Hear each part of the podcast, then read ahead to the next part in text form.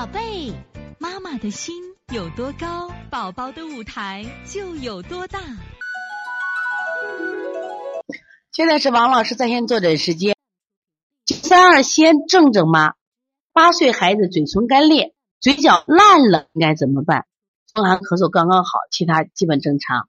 你看嘴角脾主唇，就开窍于唇呀，往往这个什么呀，就口口唇烂，我们找和谁的关系？就脾和舌的关系。脾和舌的关系啊，说明什么呀？就脾和心的关系，脾和心的关系，说明心脾阴不足。你是不是要滋阴？那我教你一个好方法，特别能恢复的。什么方法呢？你把乌梅冰糖饮加黄豆煮水，它喝上两三回就好了。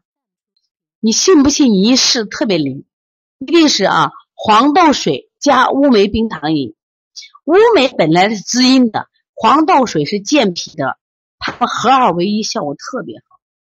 我推荐了几个家长，他们就喝，可好了啊！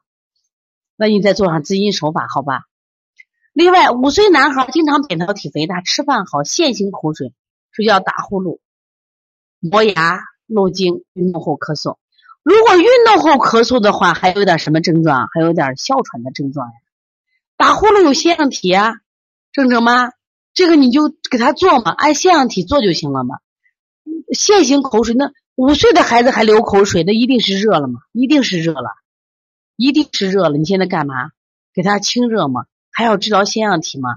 你把这个孩子舌苔看一看嘛，你就给他按脾胃湿热型来给他调腺样体。运动后咳的话，你按哮喘加个拿肩颈和这个分推肩胛骨。我发现调气这两组穴这一组穴位特别好用，拿肩颈和分推肩胛骨。所以从现在开始学习小儿推拿，从现在开始学习正确的育儿理念，一点都不晚。也希望我们今天听课的妈妈能把我们所有的知识，通过自己的学习，通过自己的分享，让更多的妈妈了解，走进邦尼康小儿推拿，走进邦尼康的课堂，让我们获得正确的育儿理念。